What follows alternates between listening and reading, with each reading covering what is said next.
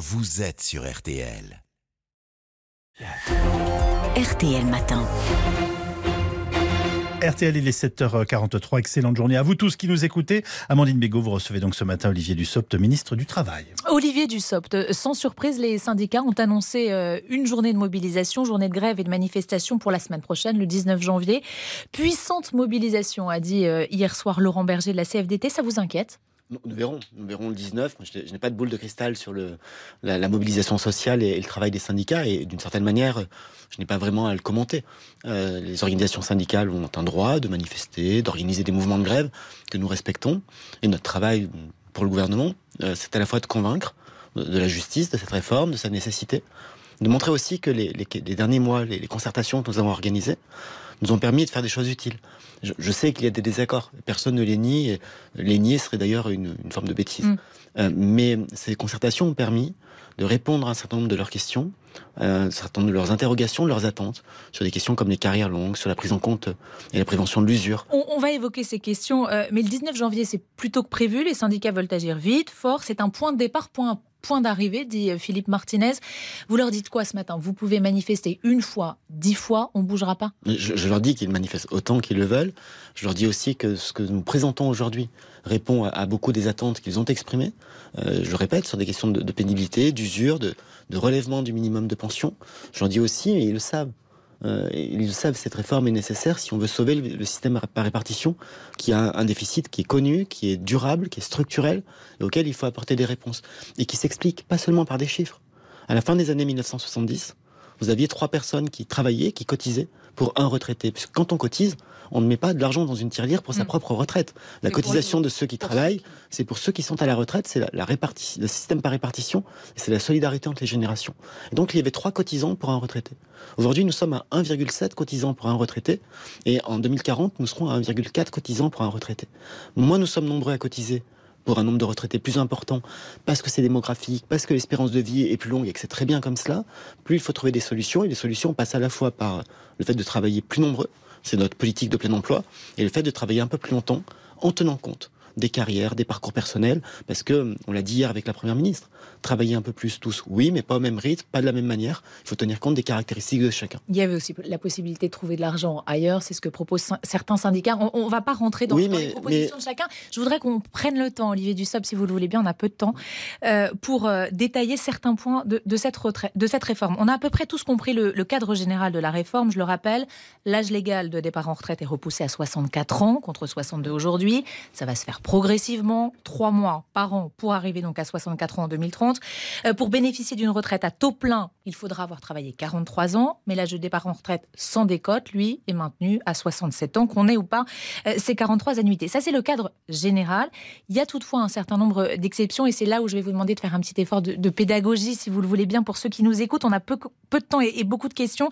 Euh, on est d'accord sur l'âge d'abord. Certains vont devoir travailler 44 ans. Si j'ai commencé à travailler à 16 ans, je vais pouvoir partir avant 64 ans, ça on est d'accord, à, 60 ans, mais 60 moins 16, ça fait 44 ans de cotisation. Oui, et, nous avons un système qui aujourd'hui, sans même parler de la réforme que nous menons, amène un certain nombre de salariés à travailler plus longtemps. Oui, mais 44 ans contre 43 pour les autres, c'est pas injuste ça, d'autant que ce sont souvent des petits salaires. pardon, mais c'est déjà le cas. Euh, c'est déjà le cas. Nous avons déjà des, hommes, des femmes qui travaillent 43 au lieu de 42, 44 au lieu de 42. Nous avons même des systèmes qui imposent de travailler plus longtemps que la durée légale. On n'aurait pas pu corriger ça nous, nous, le faisons pour ceux qui ont commencé à travailler très tôt, avant 16 ans. Et surtout, euh, dans le système des carrières longues actuellement, euh, le système tel qu'il existe aujourd'hui ne prend en compte que ceux qui ont travaillé 5 trimestres ou plus, avec la même, euh, le même impact avant 20 ans. Nous créons un système pour tenir compte des trimestres avant 18 ans. Et les trimestres avant 18 ans, ce sont par exemple les apprentis, et on fait la promotion de l'apprentissage, pour leur permettre de, de partir plus tôt, vous l'avez dit vous-même, à partir de 60 ans. C'est une protection nouvelle qui n'existait pas. C'est moins injuste, mais ça reste injuste, vous en conviendrez Non, c'est pas une question d'injustice, parce qu'aujourd'hui, je le répète, sur les 650 à 700 000 personnes qui partent chaque année à la retraite, vous en avez plusieurs dizaines de milliers qui euh, déjà font plus que la durée légale, qui est à 42 ans et, dont il est prévu depuis 2013, je le rappelle, qu'elle doit passer à 43 ans. C'est une mesure que nous reprenons mm. d'anciennes majorités, dans lesquelles j'étais par ailleurs, et qui avait été votée. Et donc, nous mettons en place des protections, justement, pour faire en sorte que ces, injustices ne s'aggravent pas. Euh, si nous ne faisions pas ce que nous faisons avec les carrières longues, nous serions dans une situation où quelqu'un pourrait travailler 46, 47 ans, ce que nous ne voulons pas. Sur le montant des pensions, la Première ministre a annoncé donc la revalorisation des pensions pour les retraités actuels, ceux qui sont déjà à la retraite. Euh, ça veut dire quoi? Très concrètement, est-ce que dès le 1er septembre, euh, vous nous dites personne ne touchera moins que 1200 euros brut? Brut pour, euh, pour une carrière complète. Il faut personne. le préciser. Il faut le préciser, notre objectif. je, vais être très précis parce que mmh. vous avez raison, c'est un sujet qui, qui génère beaucoup d'attentes. L'engagement du président de la République, c'est de dire lorsque vous avez travaillé toute votre vie, que vous avez fait votre carrière complète, vous devez avoir au moins 85% du SMIC, c'est-à-dire 1200 euros brut en septembre 2023. En net, ça fait combien juste euh, pour avoir en, net, c'est alors vous mettez le doigt sur une complexité parce que vous savez que la CSG est appliquée. Oui, mais c'est pour ça que je vous Non, mais justement, le taux de CSG qui est appliqué à la retraite d'un homme ou d'une femme ne dépend pas que de son seul revenu, mais du revenu de tout le foyer. Et donc, le, net dépend aussi de la composition du foyer. C'est pour ça qu'il faut être précis et, ne pas donner des chiffres à l'emporte-pièce dans un sujet qui est aussi complexe.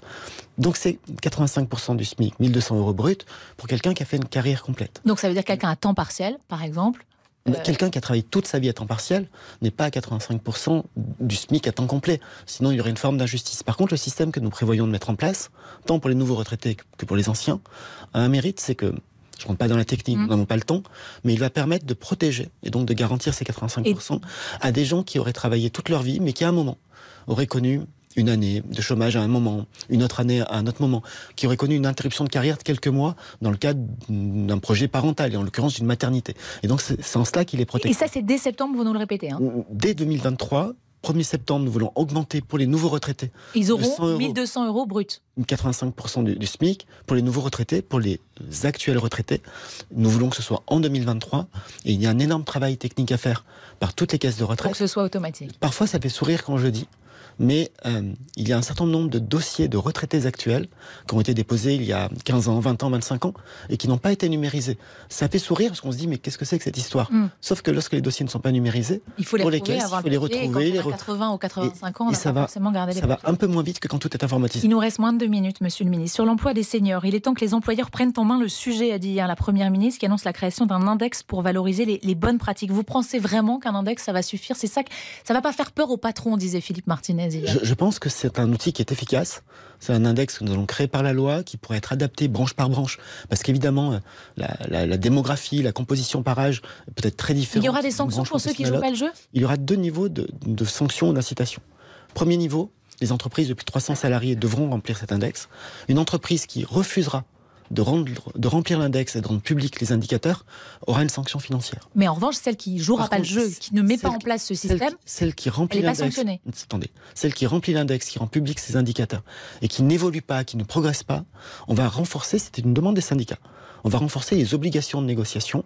Et là, pardon, parce que c'est très technique, mais on va modifier un, article du Code du travail en disant que la négociation dans l'entreprise sur l'emploi des seniors doit être un, sujet obligatoire de négociation dans le cadre de la gestion des emplois et des parcours professionnels. Ça paraît hyper technique, mmh. mais ça donne la main aux partenaires sociaux pour mettre en place des plans d'action afin d'améliorer l'emploi des seniors dans les entreprises. Sur la pénibilité, c'est extrêmement compliqué euh, là aussi. Euh, pourquoi ne pas avoir fait tout simplement une liste par métier? Je prends un exemple concret. Une caissière, euh, aujourd'hui, est-ce que vous pouvez nous dire, elle ne partira pas à la retraite à 67 ans Aujourd'hui, sur la pénibilité, nous avons deux chantiers. Il existe un compte personnel euh, qui permet ce qu'on appelle le C2P. Et euh, nous allons euh, faciliter l'obtention de, points de C2P. Et les points de C2P permettent de partir plus tôt. Et un accompagnement, un meilleur suivi médical. alors ça, c'est pour le C2P. Mais justement, en abaissant les critères pour acquérir des points, pour obtenir des points... Mais ma caissière, elle partira à 67 ans ou à 62 Non, d'abord, quand vous dites 67 ans, c'est l'âge de suppression de la décote, c'est pas l'âge de départ. Et si une caissière travaille avec un poste qu'on appelle des, des temps successifs et répétitifs, des gestes répétitifs, elle va gagner des points des points de CDP. Donc ceux qui disent et ces points de CDP lui permettront, lui permettront de partir avant 64 ans. Ceux qui disent qu'elle ne partira pas plus tôt disent faux. On sort. Juste d'un mot, les LR, ils la voteront cette réforme? Ils vous l'ont dit? C'est à eux qu'il faut poser la question. Mais ils vous l'ont dit? Mais j'ai entendu hier qu'ils estiment avoir été entendus sur leurs principales revendications et c'est aussi le fruit de ces concertations que nous avons menées depuis plusieurs mois. Merci beaucoup, Olivier